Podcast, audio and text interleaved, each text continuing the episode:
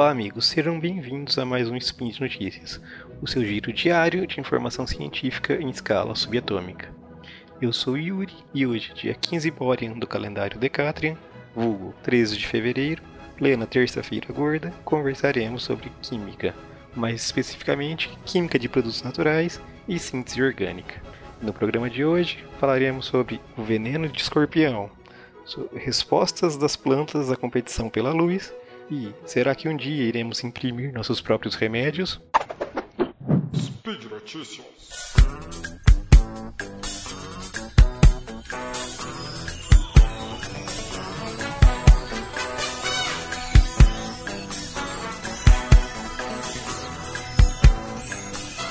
A natureza não é um passeio no parque. Os animais e os outros seres vivos estão constantemente combatendo seus predadores e buscando né, alimentos e os outros recursos que eles necessitam. Então, se a gente pensar nos animais é, venenosos, eles usam esse veneno para é, equilibrar essas duas pressões. Então, em teoria, acredita-se que um animal que estiver é, exposto a um, mais exposto aos seus predadores, ele vai produzir uma quantidade maior dos, das toxinas que ele usa como defesa. E se eventualmente esse animal tiver disponibilidade de alimento que ele consiga sem uso do veneno, ele vai minimizar a produção desse veneno uh, de ataque. Então, alguns pesquisadores resolveram uh, testar essa hipótese. Para isso, eles pegaram escorpiões é, lembrando aqui para os escorpiões, a maior parte dos seus predadores são é, vertebrados e a maioria das suas presas são invertebrados. É, então os, os é, pesquisadores pegaram os animais e colocaram em ambientes controlados, onde, onde eles conseguiam controlar a, a presença de predadores né? e dessas presas que poderiam ser tanto vivas quanto mortas, né? que no caso dispensaria então o uso do veneno para captura. Bom, os cientistas criaram diferentes cenários, colocaram lá os escorpiões, deixaram eles por seis semanas e após esse período avaliaram a composição química dos venenos desses animais.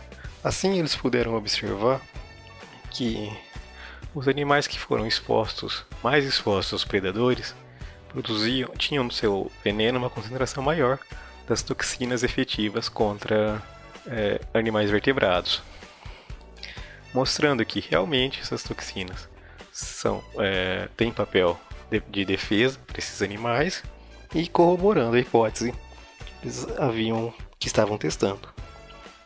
É, no entanto, é, quando o ambiente tinha uma, maior disponibilidade das presas, né, dos, dos outros insetos que esses escorpiões capturam para se alimentar, não foi observada uma mudança significativa na concentração dos venenos do escorpião. Isso pode ser explicado de diferentes formas. Pode ser tanto porque é, o período para ter uma resposta pode ter sido curto, né? Seis semanas podem ser insuficientes para conseguir uma resposta nesse mecanismo, ou também o fato de que muitas dessas presas são capturadas mesmo sem a utilização do veneno, então teria sido então um problema de design do experimento. Mas de qualquer forma, isso mostrou que os escorpiões conseguem, né, têm uma plasticidade na sua produção de veneno em função do meio em que estão. Ainda pensando nessa guerra que os seres vivos travam constantemente, a gente pode pensar nas plantas, né? E essas é, também têm seus mecanismos de defesa uh, e até inclusive de ataque para conseguir os seus recursos. Então a gente vai aqui pensar em como as plantas é, respondem à competição pela luz. É, de forma geral, elas têm três respostas é, básicas em ambiente competitivo é, quando elas necessitam competir pela luz. Uma resposta seria o crescimento vertical, né? promovendo então, é, buscando então uma posição de dominância. Outra alternativa seria maximizar a tolerância à sombra, né? aumentando o desempenho na sombra. E uma outra alternativa que a planta pode é, apresentar seria o crescimento lateral, que busca evitar a concorrência. Assim, alguns pesquisadores tiveram a ideia de verificar se uma mesma planta poderia optar por mecanismos diferentes em um ambiente em que necessita uma competição de luz. É competir pela, pela luz. Assim eles pegaram clones de uma planta, né, de uma espécie específica, e usaram arranjos experimentais diferentes para simular é, a altura e densidade né, das, da vizinhança.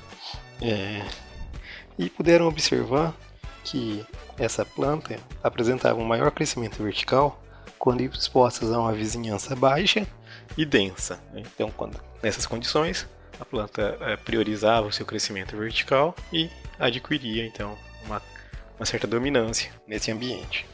Em, outra, em outro arranjo experimental, é, onde a vizinhança seria alta e densa, essa planta é, produzia observou-se que essa planta produzia é, folhas maiores que buscavam maximizar o, o, aproveitamento da luz que ela recebia, né, da pouca luz que ela recebia.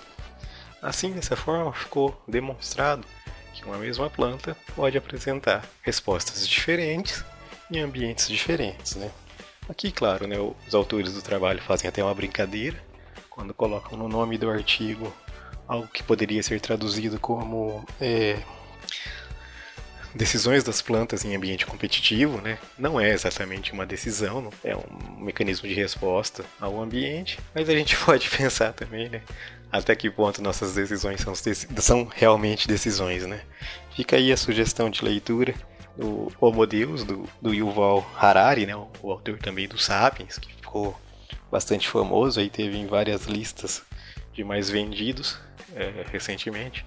E até que ponto nossas decisões são realmente decisões ou são só respostas ao meio? Bom, fica aí a pergunta. Impressoras 3D têm se mostrado capazes de transformar né, a ciência e a, tecnologia, e a tecnologia possibilitando, possibilitando a construção sob medida e com baixo custo de dispositivos que anteriormente demandariam um grande investimento para sua produção.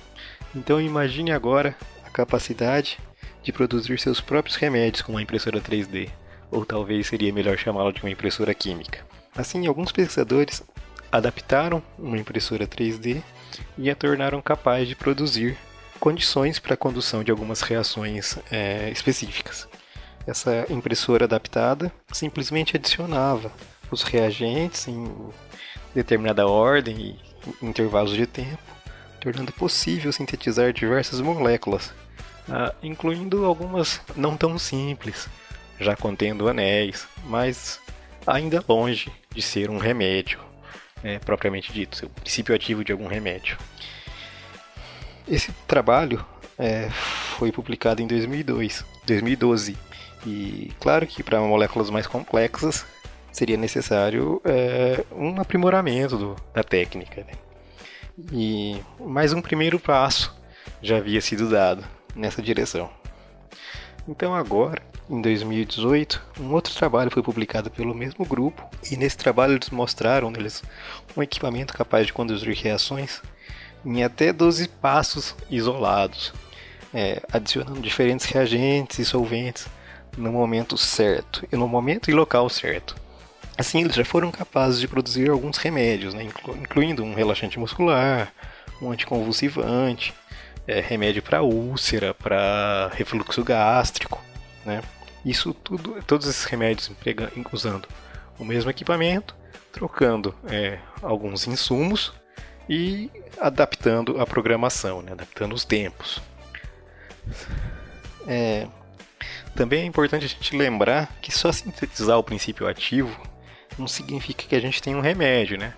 Quando você vai lá tomar um comprimido, aquele comprimido não é integralmente o princípio ativo que você está tomando. Tipo, você tomar um comprimido de aspirina, é, o comprimido não é inteiro ácido acetil salicílico, né? Ele tem alguns diluentes, ele tem todo um veículo, tem todo um estudo para isso ser feito. É, todo tem um problema de dosagem, né? Claro que pensar em produzir o próprio remédio, a gente está fazendo um avanço muito grande.